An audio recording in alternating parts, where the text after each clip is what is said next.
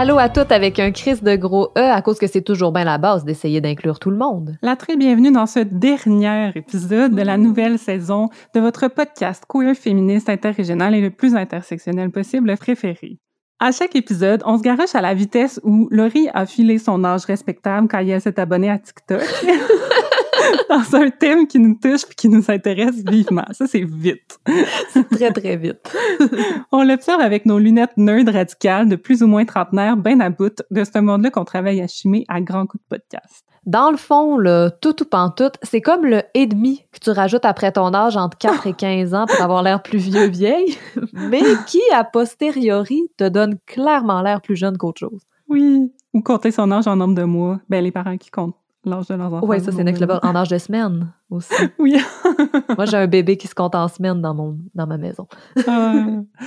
bon, comme vous l'aurez deviné, aujourd'hui, on continue notre discussion sur la transmission intergénérationnelle. On parle du pouvoir des médias sociaux comme outil d'éducation populaire et de relève LGBTQIA2+, dans une entrevue que Laurie a fait avec Amy Fournier. On est en direct de Villeray à Montréal et de Trois-Pistoles dans le bas du fleuve. Ici Alexandra Turgeon. Et Laurie Perron. Vous, écoutez, Tout, ou pas tout.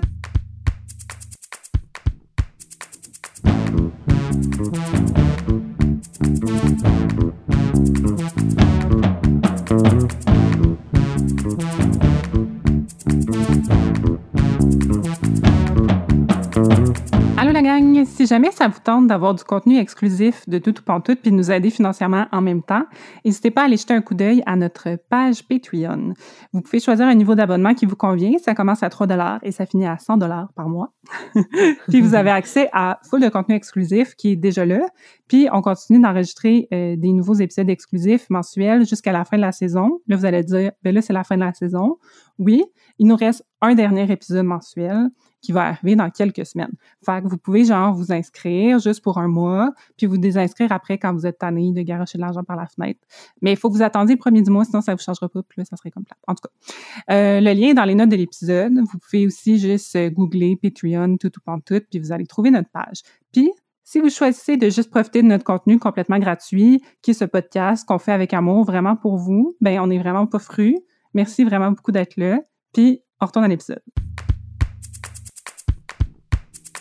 suite à l'entrevue avec Mireille Saint-Pierre d'Interligne dans le dernier épisode, puis pour continuer sur la lancée intergénérationnelle du projet Trait d'Union, j'ai eu envie d'aller parler à des personnes justement soit plus jeunes ou plus vieilles que moi pour euh, commencer à établir ce dialogue-là. Il me semble être euh, un des angles qu'on a parfois de la misère à aller toucher avec tout ou pantoute. Puis euh, pour faire ça, ben j'ai contacté Amy Fournier, qui est une jeune femme trans du Saguenay-Lac-Saint-Jean que je suis sur Instagram depuis un bon moment qui est vraiment connue sur les réseaux sociaux où elle cumule plus de 55 000 abonnés, gang. euh, puis elle utilise ses, réseaux sociaux pour sensibiliser, euh, où elle fait des vidéos en fait, pour sensibiliser les gens aux enjeux de la communauté LGBTQI2A+, euh, précisément les enjeux qui concernent les personnes trans. Comme Amy est originaire et habite toujours ma région d'origine, ça me fait vraiment plaisir de la suivre parce qu'elle me permet de constater une évolution dans les pensées des gens, autant des jeunes que des plus vieux. Puis, euh, ben, ça me fait vraiment plaisir. Fait qu'on la retrouve euh, dans un jingle pour cette entrevue qui start là, là.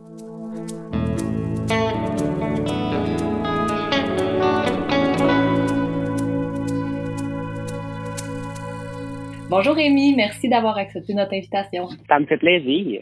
J'aime toujours commencer les entrevues en laissant la chance à, à nos auditoristes de se familiariser avec les invités, dans le fond. Fait que j'aimerais ça commencer l'entrevue en te demandant à quel moment tu sens que toi, tu as commencé à éduquer les gens autour de toi sur les enjeux trans? Avant, je faisais des vidéos TikTok comme tout le monde. Je faisais des petites danses, des petites trends qui étaient bien, bien populaires sur les réseaux. Euh, c'est juste à un moment donné, j'ai commencé à faire une vidéo, après ça, en faire une deuxième, puis là, mes abonnés ont vraiment commencé à monter, que les gens en redemandaient encore. Donc, je pense vraiment que ça s'est fait vraiment naturellement. C'était pas un but, moi, dans ma tête, que je me disais, OK, dans quelques mois, moi, je vais avoir 54 000 abonnés. Vrai, ça s'est vraiment fait naturellement.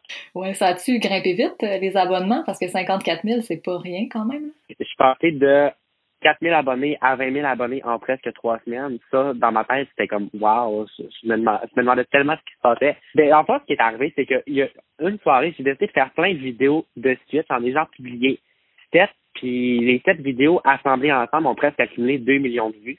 Puis c'est vraiment là que les abonnés ont monté. C'était pas comme un rêve, mais tu sais, c'est quand même le fun de voir qu'il y avait des gens qui aimaient ça m'écouter, qui aimaient m'entendre. C'était pas un objectif là, de sensibiliser puis éduquer les gens nécessairement, mais c'est devenu quand même ce que tu fais quotidiennement, pareil, finalement. Ouais, c'est comme rendu un peu ma mission que je me suis donnée parce que quand j'ai vu que j'étais rendu avec pas mal d'abonnés, je me suis comme dit, c'est sûr qu'avec une histoire comme ça, je peux pas prendre ça pour acquis.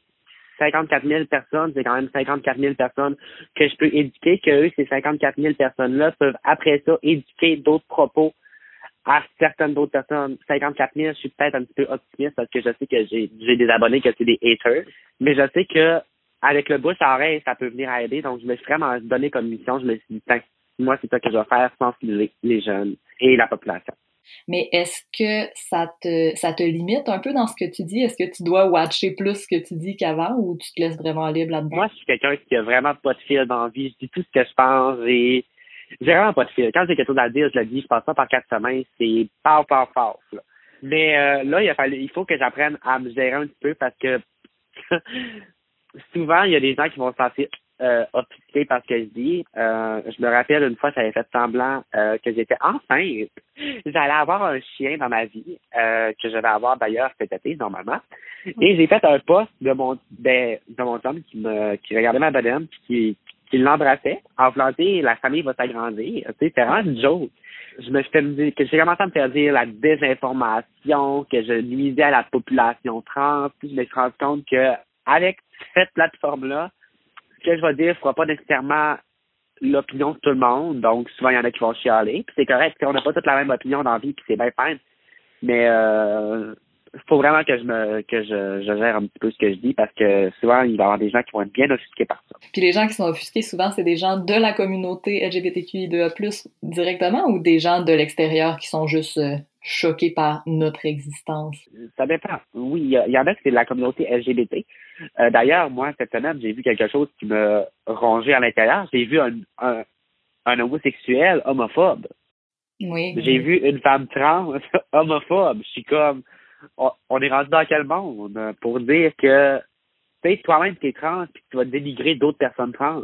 Je trouve que ça a vraiment souvent c'est ça les gens qui vont être offusqués, c'est souvent des gens qui n'ont pas la même opinion. Ça peut être autant des gens de la communauté LGBT que qui vont des homophobes, des transphobes qui sont juste ah, vous devriez pas exister. Mais justement, comment tu deals avec ça? Parce que bon, dans la vie, en tant que personne marginalisée, peu importe la raison, on se fait quand même souvent gaslighter puis dire que euh, c'est dans notre tête euh, si le monde sont contre nous ou que tout le monde s'en fout, personne s'intéresse à nous. Mais dans le concret, ben des attaques racistes ou euh, grossophobes ou transphobes, ben ça existe. Puis tu réponds vraiment souvent aux commentaires de, de marde, appelons-les comme ça, de gens qui s'attaquent à toi pour pas de raison. Puis je trouve ça full important, ce travail-là, puis de montrer ces commentaires-là, parce que c'est aussi une partie d'éducation des gens sur c'est quoi les violences transphobes, puis montrer que ça existe, tu sais. Euh, mais comment tu fais pour dealer avec ça au quotidien? Parce que l'envers de la médaille, c'est quand même tough de se faire dire puis de lire tout ça constamment. Euh, c'est sûr que moi, quand j'ai commencé à avoir plus d'abonnés, euh, c'est la première, la première chose qui est apparue dans ma vie, c'est le hate. Moi, avant, je faisais des vidéos tranquilles chez moi. J'avais pas de haine. J'avais peut-être un commentaire de temps en temps qui me disait, oh mon Dieu, ta perruque est tellement lettre. Que bien, on va te dire, au début de ma transition, je une perruque, peut-être elle lettre. Je vais, je, vais, je vais sortir un petit peu de mon, de mon rôle. Était lettre en crise. Mais euh, quand j'ai commencé, justement, le 20 000 abonnés, quand je l'ai vu, là, j'ai vu commencer à voir la hate arriver des centaines de commentaires par jour à me dire que j'étais un homme, puis que je devrais mourir, puis tout. Donc, oui, c'est sûr qu'au début, ça m'a affecté. Mm-hmm. Mais après ça, moi, je me suis comme dit, euh, ah, mais tiens, pourquoi que je répondrais pas à ces commentaires-là d'ailleurs? Pourquoi je m'en servirais pas pour une manière d'éduquer? S'il y a quelqu'un qui dit quoi, puis est capable de t'insulter derrière son écran, ben, tout, ben, moi, pourquoi moi je pourrais pas le faire? Pourquoi moi je pourrais pas la remettre à sa place aussi? Donc, euh, c'est vraiment la méthode que je me suis donnée en répondant aux gens. Puis, on va se dire, les scandales, c'est ça qui pogne le plus sur les réseaux sociaux. Donc, la et tout, c'est tout le temps ça qui pogne. Je sais pas pourquoi, les gens aiment bien ça.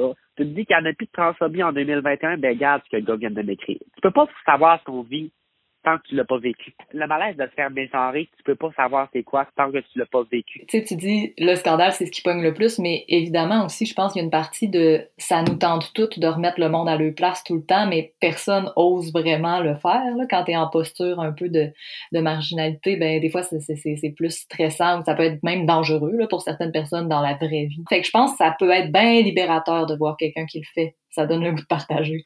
Ouais, exactement. J'avais envie de, de, transiter vers complètement d'autres choses parce que, mais ça se peut que je me trompe et que mon souvenir soit pas bon, mais il me semble que tu travailles dans une pharmacie aussi, hein, dans le rayon des cosmétiques. Euh, oui, je travaillais, mais plus maintenant.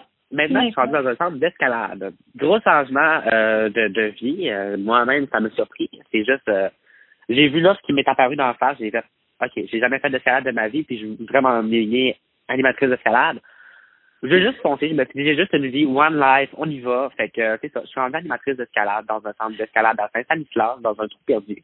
Puis euh, j'adore ce job. Pour vrai, je me suis euh, appris à aimer les sensations fortes avec ça. Ça fait quand même une couple d'années, moi, que je suis plus là, mais je pense que j'aurais eu de la misère à, faire mon coming out avant ou en étant au lac. Ça m'aurait pris plus de temps euh, parce que j'avais l'impression que les gens étaient pas prêts à le recevoir. Mais là, je voyais que tu travaillais à pharmacie, puis là, tu faisais des pauses là-dessus, puis j'étais comme, Chris, c'est vrai que c'est une maudite bonne idée dans le sens où tu as des vraiment bons skills en maquillage. Tu es clairement une des meilleures personnes pour le montrer aux gens, mais euh, est-ce que tu avais une bonne réception par, par les clients et les clientes? Ça se passait-tu bien? Euh, oui, quand même, j'avais des j'avais des clients qui avaient beaucoup de mégenrage. Euh, je me suis je peux pas dire le nombre de fois que je me, je me faisais dire des fois Est-ce qu'il y a une fille qui travaille ici? Euh, ça, ça, honnêtement, ça me virait de base. Mais par exemple, j'avais surtout des très bons clients, puis surtout de voir les gens, des fois, de voir les petites filles venir magasiner qui fait Oh my god, c'est la fille ça, puis genre Honnêtement, travailler dans ce, ce travail-là, c'est vraiment le meilleur job que j'ai eu, honnêtement. Puis si j'ai la chance de retravailler dans une pharmacie, avec même, pas juste dans une pharmacie, juste en maquillage, en esthétique, sérieusement, c'est la meilleure job que j'ai pu avoir. C'était dans mon domaine, me maquiller, c'est ça qui m'a appris à m'affirmer c'est ça qui m'apprend à me féminiser le visage à chaque matin. Donc, pour moi, le maquillage, c'est vraiment la c'est vraiment la chose la plus importante dans ma vie. Ouais. Je trouve ça vraiment intéressant parce que dans l'épisode d'aujourd'hui, on parle surtout de, de, la transmission, dans le fond, culturelle puis intergénérationnelle des valeurs. Je me demandais d'où elles viennent, toi, tes valeurs? C'est qui les gens qui t'ont, euh, jusqu'à aujourd'hui, marqué le plus par leurs réflexions ou leurs idées? Um, mon Dieu, c'est une grosse question. tes inspirations ou du monde dans ta famille. Tu qui, qui, qui, qui fait en sorte que t'es toi, tu sais, d'où ça, d'où ça vient, Amy? Vraiment, genre moi, ma famille, c'est, c'est des personnes, euh, ils aiment pas, ils aiment pas ça paraître beaucoup, tu sais, c'est des personnes calmes, tout. Mm-hmm. Puis il y a moi qui sors de nulle part, qui arrive, que j'ai juste décidé de glow.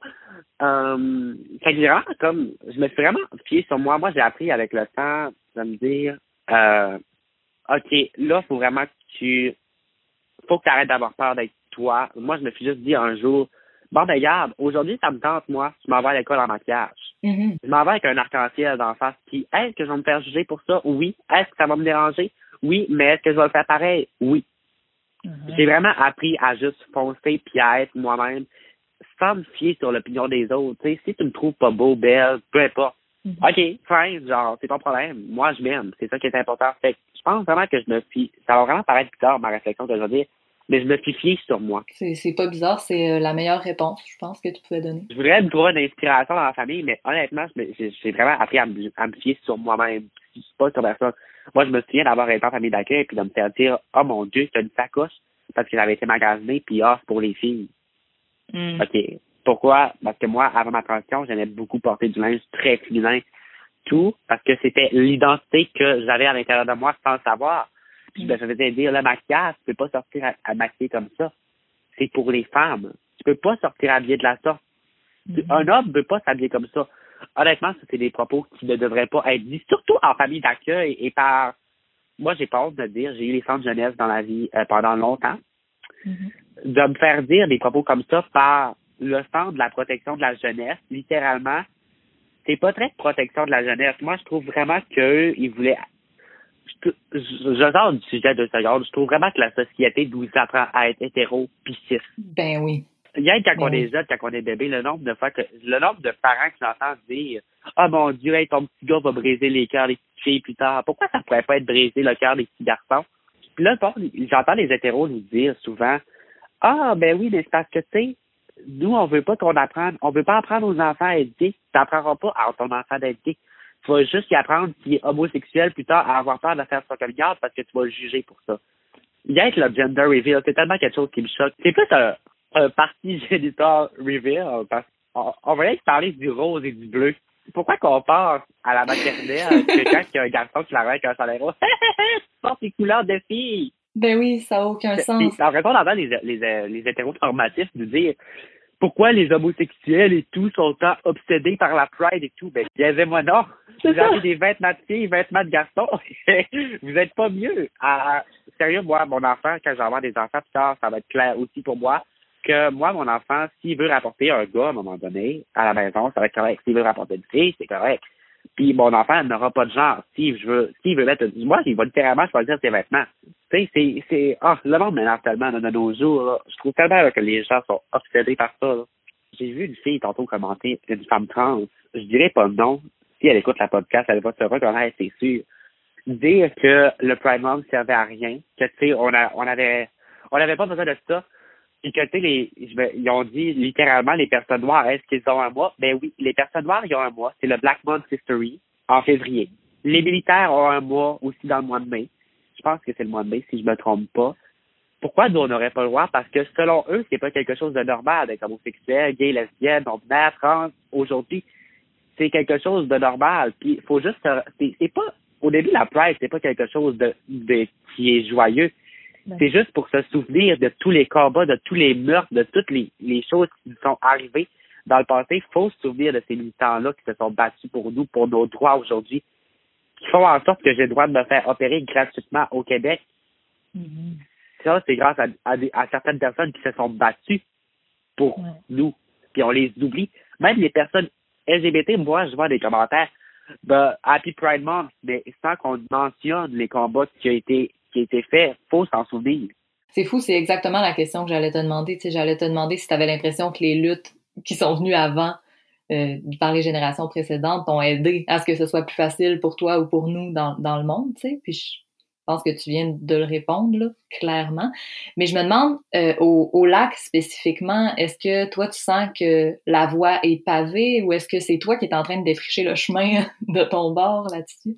Euh, je vais pas me donner un piédestal, mais oui, j'ai aidé. Euh, puis je me le fais dire par beaucoup de personnes trans. quand j'ai sorti dans les médias au Saguenay-Lac-Saint-Jean, il y a eu énormément de communiants trans, de personnes qui sont venues me texter, qui m'ont dit, OK, comment que je fais pour starter ma transition, qui me sauvé la vie qui me fait réaliser qui j'étais. Moi, honnêtement, recevoir des messages comme ça, honnêtement, ça me donne chaud au cœur de savoir que j'ai aidé des gens. Puis que ce que je fais dans les réseaux sociaux, ça a été utile pour certaines personnes. Je pense que pas juste moi, on est plusieurs au sein de saint petit peu par peu, à faire des trous pour nous donner accès à des choses comme moi, j'ai littéralement donné accès pour que pour que les, prochaines personnes trans à Dolbeau, vont pouvoir aller dans la salle de bain des femmes ou des mm. hommes selon leur sexe qui t'affirme. Si j'aurais pas fait la plainte que j'ai faite et si je n'aurais pas été dans la toilette de force sans avoir l'autorisation, aujourd'hui, il n'y aurait pas encore le droit d'y aller. Vraiment bravo. Bravo parce que ben, c'est, tough à faire ces moves-là. Ça implique que toi, tu prennes sur toi toutes les réactions qui viennent autour. Mais c'est vrai que ça va être vraiment utile pour d'autres après. Ben moi, c'est ça que je me suis dit. Quand je l'ai fait, je me suis dit de la rencontre quand je me suis fait rencontrer pour justement cet incident-là, dans le fond, pour ceux qui ne savent pas qui sont arrivés. Euh, j'ai juste décidé, euh, en sachant que je n'avais pas le droit d'aller dans la salle de bain d'été et dans le vestiaire d'été, un jour, j'ai décidé d'y aller. Je me suis dit, là, là, c'est assez. Je suis une femme. Je vais aller dans la salle de bain des femmes. Puis je vais aller me changer avec les femmes. Je me souviens encore des réactions des enseignants et tout le monde qu'on disait qu'ils avaient violé la vision des filles, que, oh mon Dieu, ils vont être traumatisés, on va avoir des réactions des parents. Mais que moi, on m'a jamais posé la question, comment toi, comment tu vois ça? Parce qu'on va te dire, les personnes trans sont pas importantes pour la société. C'est, on est, on est vrai. Je me souviens encore de la fois que je me suis fait dire, si tu le dis dans les médias sociaux, on va te poursuivre, on, pourrait te poursuivre, tu pourrais avoir un casier judiciaire. Ce qui me fait peur. C'est pas mhm. drôle quand tu es rendu que tu vis de l'angoisse par rapport à un établissement scolaire. Ben non, puis un casier judiciaire pour être allé dans la salle de bain ou dans le vestiaire de ton genre, c'est c'est absolument ridicule. Je me souviens de les avoir sortis plusieurs fois des documents légaux qui disaient clairement qu'une personne trans pouvait aller dans la salle de bain dont elle s'affirme. eux n'en faisaient que leur tête. Non, non, non, nous, on va avoir des réactions des parents. Euh, faut faire des mesures judiciaires avant ça, nos avocates et tout. Il n'y en a pas de mesures judiciaires. Ils ont déjà été établis. C'est une loi. Je dois aller dans l'adversaire dont je m'affirme. Ça, ça, je pense que la chose qui m'a fait le plus mal dans ma vie, mais qui m'a donné le plus de force. J'ai sorti trois mois plus tard une vidéo sur YouTube avec des lettres que je recevais qu'on m'appelait monsieur tout en sachant que j'étais trans. Puis ça, je pense que ça me fait peur, mais ça m'a aussi donné une force parce que je me suis dit, les prochaines personnes trans aux Anglo-Saxons n'auront pas à vivre ce que j'ai vécu. C'est génial. Puis toi, as, comment t'as fait tes recherches pour savoir tout ça? C'est par les médias que tu as eu conscience aussi de c'était quoi tes droits puis toutes ces choses-là où il a fallu que tu fasses des recherches sur les sites de gouvernement? Quand j'en avais parlé qu'on m'empêchait d'aller dans le vestiaire des femmes, moi, mon docteur, il avait travaillé sur cette loi-là, dans le fond. Ah! Parce que moi, c'est ça, je suis dans une clinique littéralement que, qui est basée sur la variance de genre.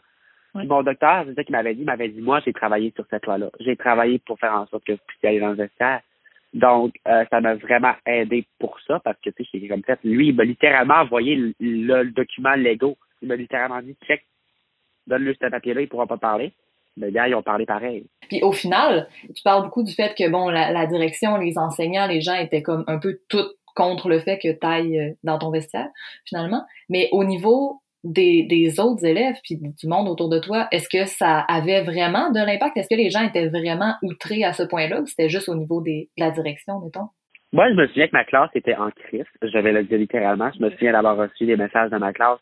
Est-ce que tu t'es vraiment fait expulser pour ça? Oui. Mais surtout que cette, école-là a relié le fait de vouloir m'exclure, qu'on a mis ça sur un congé parce qu'apparemment j'étais détroublé mentalement.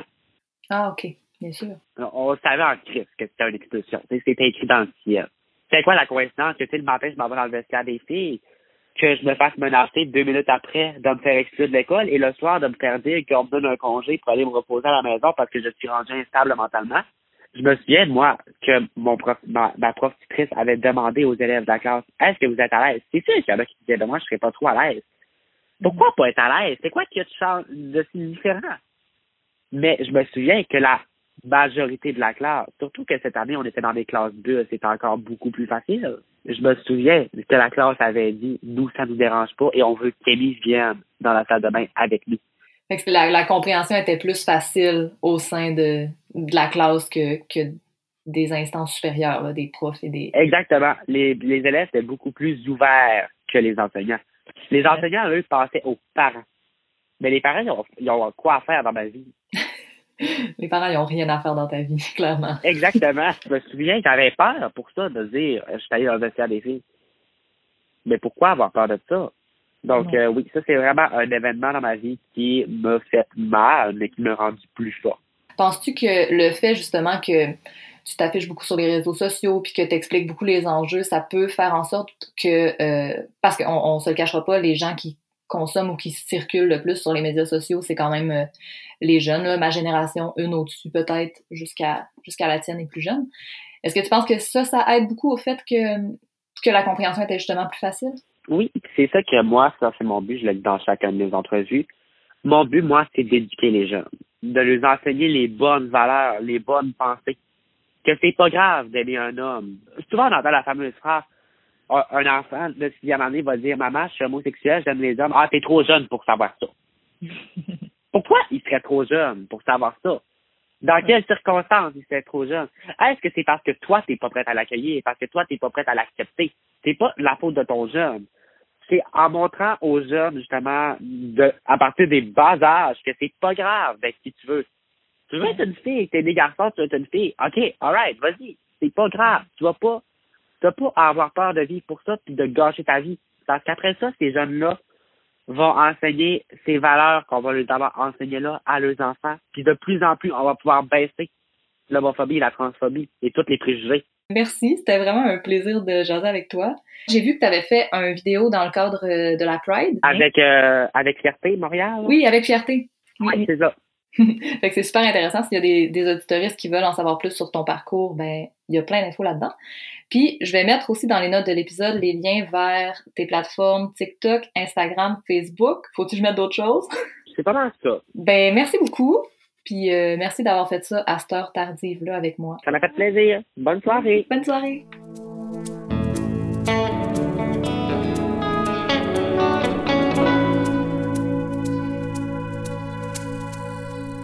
Merci, full Amy. C'était vraiment euh, une belle conversation. Moi, ça m'a fait vraiment plaisir. Toi, Alex, euh, qu'est-ce que t'en as pensé? Mon Dieu, quelle personne est, genre posée et pleine de, pleine de ressources et pleine de fucking courage. Bravo. Puis euh, merci pour cette rencontre, Laurie. première réaction de maudite ma tante. Maudit que c'est fucké de constater qu'on n'est plus les plus jeunes en place. toutes les générations doivent passer par là. Genre, on dirait que c'est un changement d'identité quand t'es plus la génération la plus jeune.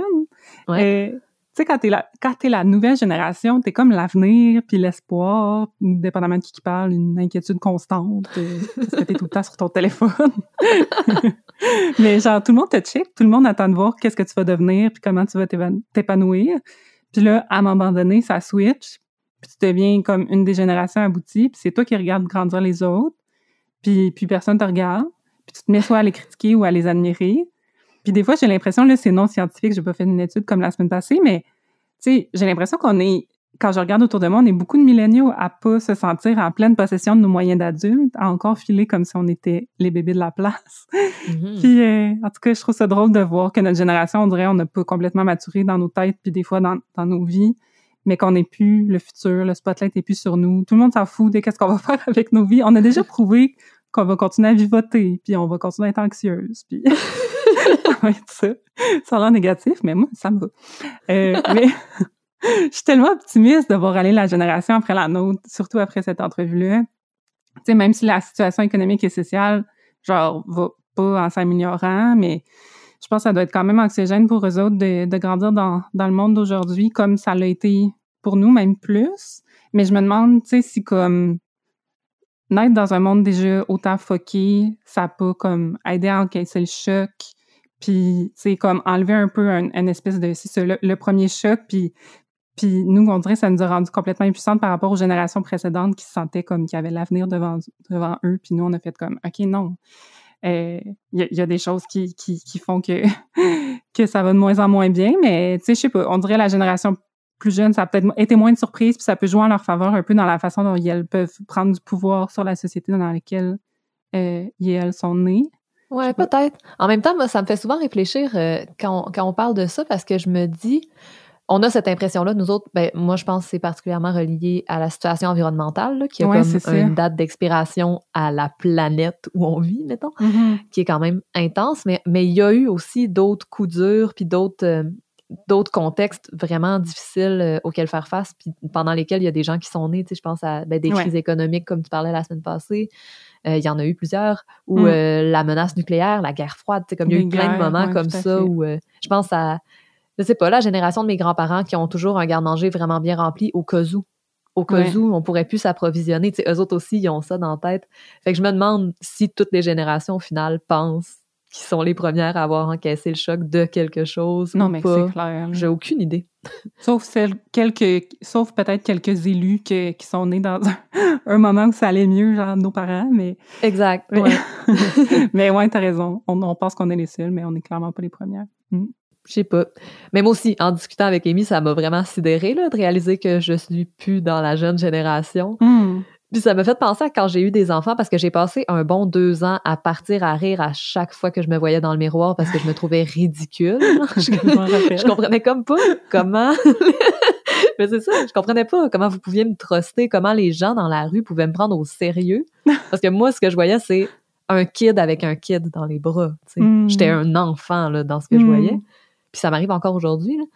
Mais ça me rappelle mes tantes qui parle d'avoir le cœur jeune ou de se sentir jeune. Puis on, on, faisait des blagues la semaine passée, mais depuis qu'on fait cet épisode-là, j'arrête pas d'avoir dans la tête la chanson euh, Nous vieillissons ensemble, mais le cœur ne vieillit pas. Je trouve ça full beau, puis je suis comme c'est vrai, tu sais, on se sent tout le temps fucking jeune. Tu sais, je, me sentais comme quand j'avais 15 ans, mais j'en avais quand même 27, puis j'avais un kid d'un bras, j'étais un adulte.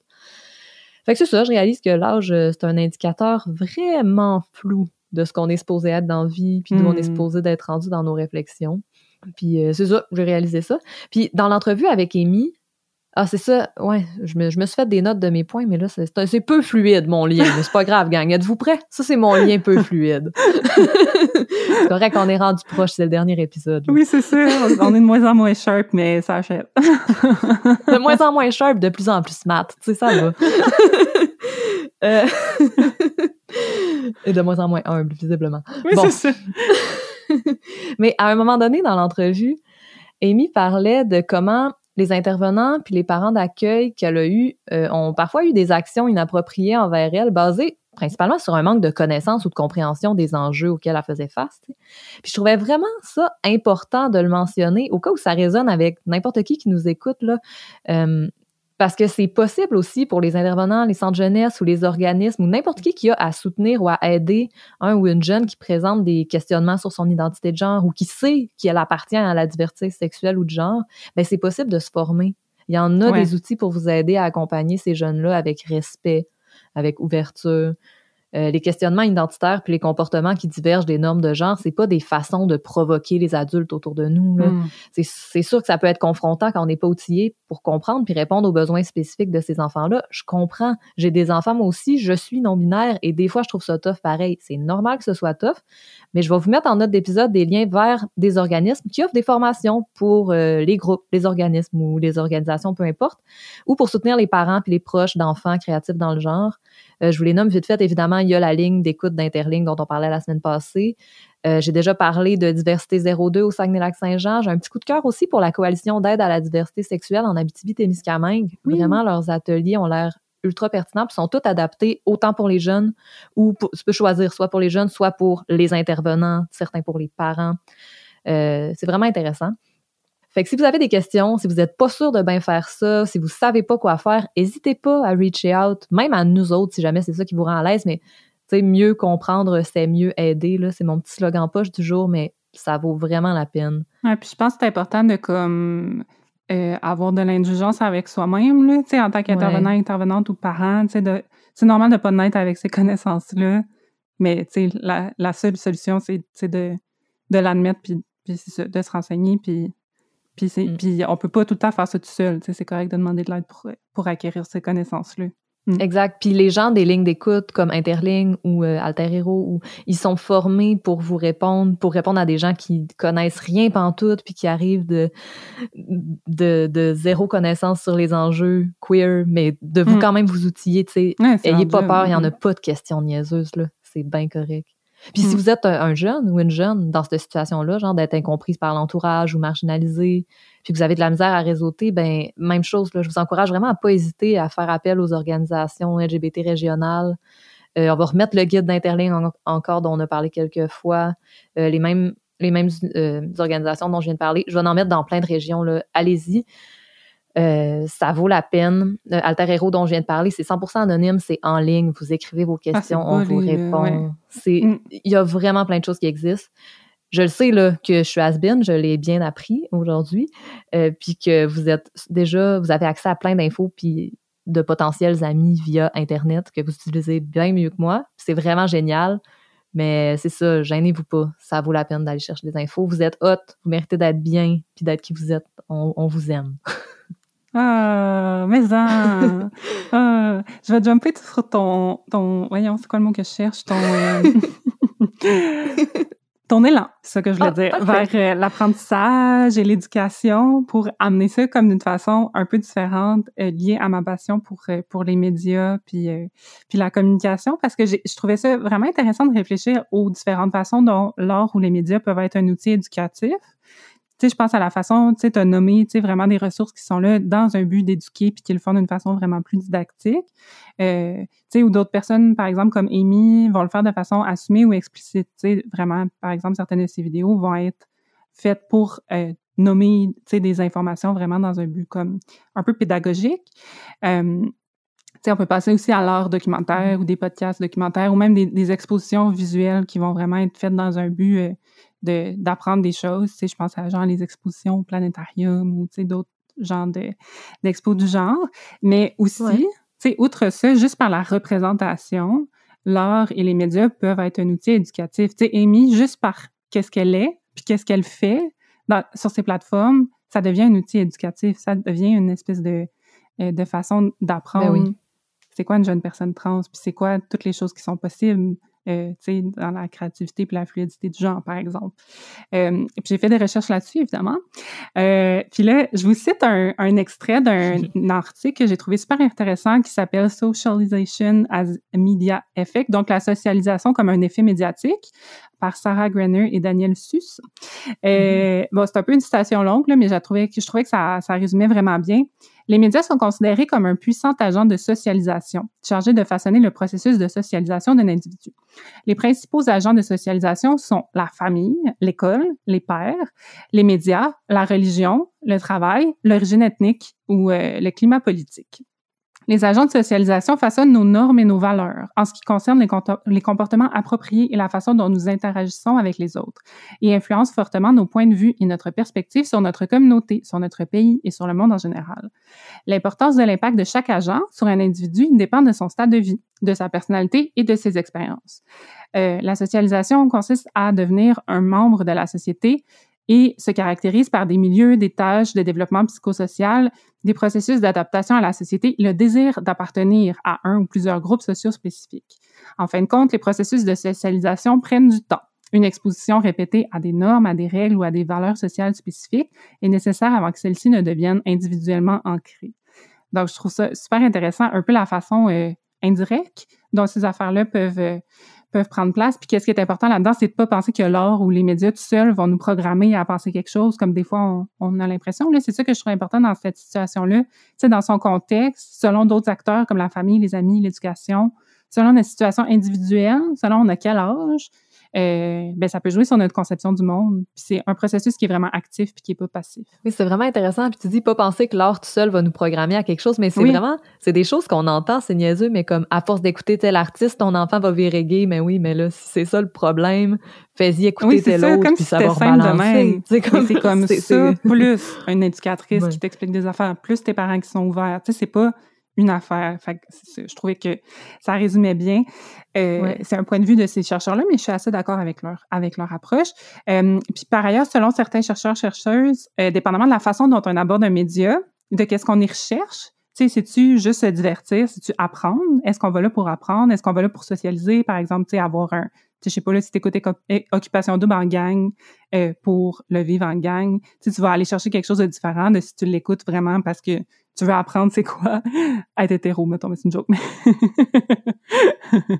euh, fait que dépendamment de qu'est-ce qu'on connaît au sujet du média aussi, on va l'absorber différemment. Tu sais, si on est consciente, mettons, de qui a créé l'œuvre, dans quel but. Tu sais, moi, je regarde tout le temps ça, là, parce que je suis nulle de même. Là, tu sais, je veux savoir c'est qui qui a réalisé, c'est qui qui a écrit. Ben oui.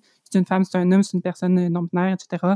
Tu sais, c'était qui les producteurs, l'argent venait de où. Tu sais, dépendamment comment on aborde l'objet, ben, on va absorber des choses euh, différentes. Puis, euh, puis c'est ça, ça peut jouer sur notre, notre création ou l'adaptation de notre identité par le sentiment de faire partie d'un groupe. Fait que les médias sociaux sont intéressants par rapport à ça. Puis qu'est-ce que je trouvais full intéressant dans le cadre de cet épisode-ci aussi, c'est que les médias peuvent participer à créer des différences entre les générations. Tu sais, mettons, toute une génération qui écoute Passe-Partout, toute une génération qui écoute, euh, je sais pas quoi d'autre, euh, Star Trek, ou euh, ça, ça forge un peu des référents culturels qui peuvent complètement pas résonner avec les personnes d'autres générations, mettons. Vraiment. Puis euh, là, j'ai un exemple concret parce que là, je suis dans le théorique, mais là, ça va full marquer ma génération. Je sais pas si tu as checké Sex and the City, Laurie, sûrement pas. Hein? Même pas. Même ouais, pas. ça, je me disais, mais Sûrement pas. Honneur. Comment ça, tu me profiles de même? mais là, c'est Je sais pas, je te profile. C'est pas queer puis c'est pas des ados. Penses-tu que je l'ai écouté? c'est ça mes référents. Mais euh, c'est vraiment juste un exemple, mais je pense que ça peut se transférer à d'autres œuvres. Mais mettons, sais, mettons, moi, j'allais regarder quand j'étais euh, début vingtaine, mettons c'est comme personne qui s'identifie comme femme, puis qui veut un peu savoir c'est quoi être une femme adulte, c'est quoi être en relation, mettons, avec des hommes, etc. Tu sais, je le regardais un peu dans cette optique-là, même si ça n'a pas été créé pour ça, mais je pense que beaucoup de monde l'ont regardé dans cette optique-là. Euh, tu sais, tu peux y trouver un peu des informations, en guillemets, pour mieux comprendre c'est quoi être une femme hétéro de 35 ans qui date, juste par les actions des personnages. Mais aussi, euh, c'est vraiment le cas dans cette série-là, par la façon dont, quand une des personnages va raconter une anecdote à ses amis, comment ses amis vont réagir. Ouais. Est-ce qu'elles vont le normaliser? Est-ce qu'on va le condamner? Est-ce qu'elles vont le critiquer, etc.?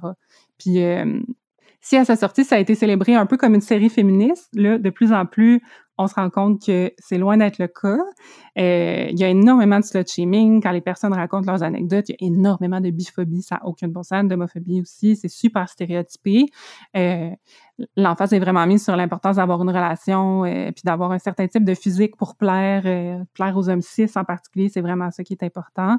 Fait que, fait que bref, puis mon breakthrough personnel dans tout ça récemment, c'est que j'ai appris pas plus tard que ce mois-ci que la série a été écrite par un homme cis. Ah. Euh, c'est un homme gay toutefois, donc potentiellement plus au courant des processus de discrimination sexiste. Mais euh, tu sais, c'est vraiment comme c'est pas c'est ça frise la misogynie un peu cette, série là. Puis euh, puis des fois ça nous apprend vraiment juste comment bien fitter dans le dans le modèle comme hétéropatriarcal. Puis c'est dommage parce que ça aurait pu être super positif, mais ça a été pas mal moyen finalement dans les dans les actions que ça a faites. Mais enfin, si, tu sais, je me dis, tant mieux qu'on puisse diffuser le pouvoir en ce moment, puis qu'il puisse être dans les mains de différentes personnes, par exemple, sur les médias sociaux, plutôt que seulement des géants de la diffusion. Fait que vive, vive les médias sociaux pour ça, de, diffuser un peu. Ouais, c'est clair. J'en reviens encore pas de ton outil d'éducation sur euh, comment être hétéro. C'est euh, Occupation double et Sex and the City. Ça me fait vraiment C'est comme un guide. ouais, je Mais non, là, c'était une joke euh, occupation double. je sais, je sais, je sais. Euh, mais aussi, tant qu'à parler d'art, j'avais envie de souligner que je trouve que c'est une pratique, ben, une pratique ou des pratiques qui bénéficient vraiment beaucoup d'un dialogue direct ou, ou, indirect avec des personnes plus âgées que nous. Comme j'ai l'impression que peu importe le médium artistique, il y a plein de personnes qui ont des mentors, puis que nos connaissances, puis nos styles artistiques sont vraiment influencés par des profs, euh, des artistes déjà accomplis qui nous inspirent ou nous motivent à créer. Puis c'est vraiment une série de dialogues, mon Dieu, ma belle phrase, dans lesquels incessamment on cite et recite des artistes du passé plus ou moins lointains. J'ai vraiment l'air de faire un exercice philosophique, mais dans le fond, c'est vraiment concret ce que je veux dire. tu sais, moi, je joue du piano comme je l'ai appris de Louis Bergeron puis d'Hélène Lagueux, avec l'influence de mes trop nombreuses écoutes de comédie musicale, puis de Rufus Wainwright, puis Tori Amos, mais mon bagage musical, il est pas le même que celui de mes amis qui l'ont appris à cette île ou à Montréal ou juste avec d'autres mm. profs ou en écoutant d'autres artistes. Mm, mm, il y a quelque chose de beau là-dedans. Ça se retrouve dans plein de champs d'études parce que je pense que l'école puis les lieux de formation, ça fait partie des lieux où on accepte puis on glorifie l'interaction entre les générations puis où les, liens se tissent d'une façon personnelle. Mais je peux pas parler pour toutes les disciplines, sauf qu'en art, le lien il est clairement vraiment personnel, puis peut être vraiment fort parce que notre pratique est pas basée sur des faits, mais sur une interprétation du réel qui est vraiment propre à chaque individu. Puis c'est le fun à partager. Je sais pas, en tout cas, je sais pas si c'est clair, mais. Oui, mm. non, c'est intéressant, puis t'as raison. Puis, ouais, puis c'est souvent one-on-one aussi, fait que c'est un lien privilégié pour, euh, s'inspirer d'une personne. Je pense qu'on peut y aller tout de suite avec notre dernier point, si tu veux, Larry, parce que le temps, euh, le temps file à vive allure. Ben oui, je trouvais que dans un épisode où on parle de transmission culturelle puis intergénérationnelle, ce serait irresponsable de ne pas toucher au point sensible de la question des pensionnats. Mm-hmm. Parce qu'il y a bien un événement vraiment récent où la transmission culturelle a été euh, volontairement interrompue entre les générations. Mm-hmm. C'est bien dans le cas des, pensionnats autochtones. Puis je veux pas parler à la place des personnes concernées, mais je veux pas faire non plus comme si c'était pas de mes affaires ou passer outre comme si de rien n'était, parce que ben on était nés quand le dernier pensionnat a fermé ses portes en 96. Euh, on avait le droit au confort de nos maisons, au bon soin de nos parents, pendant que des enfants de notre exact même âge étaient encore retirés de leur famille pour se faire enlever tout leur lien avec leur culture, puis leurs valeurs familiales pour les remplacer par les nôtres. On s'entend que c'est pas mes valeurs actuelles, mais en tant que personne blanche, ben, je m'inclus dans le cas des, dans le cas des oppresseurs en ce moment. Mais ce, ce génocide culturel-là, ce génocide point aussi, comme on vient de le découvrir euh, parlons, en tout cas pas découvrir, mais comme avec, avec les, restes des enfants qui ont été trouvés à Kamloops, ben ça a détruit des milliers de familles, ça a eu un impact énorme sur le futur de différentes langues, des différents dialectes, sur la santé mentale de tous les survivants, survivantes de ces écoles-là, sur leurs parents. Euh, faut vraiment pas penser que Kamloops, c'est un événement isolé. Mm. C'est quelque chose qui est arrivé souvent et trop souvent. C'est tough d'y penser. C'est vraiment un drame horrible puis atroce sur tous les points. Là. Comme parent, ça me brise le cœur littéralement. Of course, ça, ça trigger notre sentiment de culpabilité, mais c'est essentiel d'en prendre conscience. c'est impossible de ne pas en parler dans un épisode comme aujourd'hui parce que c'est vraiment la preuve de l'importance de ce lien-là entre euh, les aînés ou entre les générations euh, des aînés et les jeunes, mettons, d'un même groupe. Puis je trouve qu'à ce niveau-là, ben clairement, on a beaucoup à apprendre des, Premières Nations puis des Autochtones parce que leur traitement des aînés est vraiment plus respectueux que le nôtre. Mais c'est ça, c'est la preuve que s'attaquer à ça, ça a des impacts dévastateurs. Puis si ça a des impacts aussi fortement négatifs, ben on peut s'imaginer que d'essayer de maintenir ou de créer ce lien-là avec les aînés de nos groupes, peu importe le groupe là, qui soit basé sur euh, les origines ethnoculturelles, l'identité de genre, les intérêts, le partage du territoire, peu importe, mm. mais de maintenir ce lien-là, ça peut avoir des retombées contraires puis apporter vraiment beaucoup de positif puis de force à une communauté. Fait que j'ai envie de vous laisser pour l'été sur un souhait potentiellement quétaine, mais important, me semble. Soit écoutons-nous, euh, faisons de la place dans nos cercles, nos réflexions pour les personnes plus vieilles, plus jeunes, d'origine différente des nôtres, plus marginalisées, peu importe. Je trouve que la richesse de l'intersectionnalité, c'est vraiment indéniable. Puis je nous souhaite, à nous comme à vous, de pouvoir élargir nos cercles une petite coche de plus pendant cet été. Puis après tout, on veut rien de moins que l'égalité pour toutes avec un crise de gros E. Ah, là, trop On veut vous mettre des liens vers des ressources pour en apprendre plus sur euh, tout ce dont Laurie vient de parler parce que ça fait pas juste partie de notre histoire, mais aussi de notre présent, puis euh, des liens pour avoir des pistes d'action puis de solutions par rapport à ça aussi. Par ailleurs, si jamais vous ou une personne de votre entourage est issue d'une communauté autochtone puis aimerait euh, bénéficier de notre micro et de notre modeste tribune, mais quand même intéressante, notre porte est grande ouverte. On veut vraiment vous, euh, vous parler. Exact. On va conclure notre épisode là-dessus. Euh, on veut savoir, vous, est-ce que vous vous sentez has-been? Est-ce que vous avez cherché TikTok dans Google plutôt que dans App Store, comme personne de l'équipe de toute Personne n'a fait ça. C'est sûr que nous, on n'a pas fait ça. On n'a jamais fait ça. On n'a jamais fait ça. Mais vous, par contre, on a le goût de vous entendre puis de vous lire. Fait que gênez-vous pas pour nous écrire sur nos médias sociaux. On s'appelle Toutes ou Pantoute, puis on est sur Instagram, sur Facebook et on a même un courriel, tout avec E et S ou pantoute à gmail.com. On vous invite à nous écrire si vous pensez qu'on peut s'améliorer d'une quelconque manière. On essaie de tendre vers la perfection, mais on sait bien qu'on n'est pas à veille de l'atteindre. Et si vous avez une passion, un talent, une expertise, puis que vous aimeriez partager ça avec le monde entier aussi généreusement que ma grand-mère paternelle partageait ses Popperman roses, ah, écrivez-nous. merci, grand-mère. On veut vous connaître. on est toujours à la recherche de nouveaux sujets puis de personnes de tous horizons pour en parler avec nous en ondes, principalement en cette fin de saison. On, on aime vos feedbacks pour starter à neuf. Oui. On veut sortir de nos cercles. Help! Là, c'est le bout où normalement je dis qu'est-ce qui s'en vient, mais c'est le dernier épisode de la saison. Ah, voyons donc! On veut vraiment vous remercier infiniment pour votre réceptivité, votre dialogue avec nous, votre écoute, vos commentaires pendant cette deuxième saison qui a été encore plus euh, stimulante et enrichissante que la première. On prend des petites vacances parce qu'il fait beau dehors, mais on n'est pas loin pour vous répondre. Si vous nous écrivez, ça va peut-être juste prendre un petit peu plus de temps, mais on regarde nos messages, puis euh, on aime encore se, euh, vous lire, puis, euh, puis vous parler. On se repose pour mieux vous revenir pour une troisième saison dans le moins longtemps possible. Ah, puis ça se peut que vous nous entendiez ailleurs d'ici là parce qu'on a des nouveaux puis des nouvelles amies, puis on aime bien ça se faire inviter à souper. Fait que suivez ça sur nos médias sociaux puis sur notre site web pour rien manquer. Fait que merci beaucoup à Amy Fournier pour ton temps, pour ta générosité, puis pour ce que tu fais pour les gens autour de toi tu rock, vraiment. Merci à Audrey Laperrière pour notre visuel. Merci à Marie-Ève Boisvert pour le montage pendant cette saison. Marie-Ève, si t'étais pas là, on ferait dur. Merci d'être là. Merci à Laurie pour la belle saison. Ça fait plaisir. Merci à toi, Alex. merci à vous d'avoir joué avec nous. Bye bye. Bye.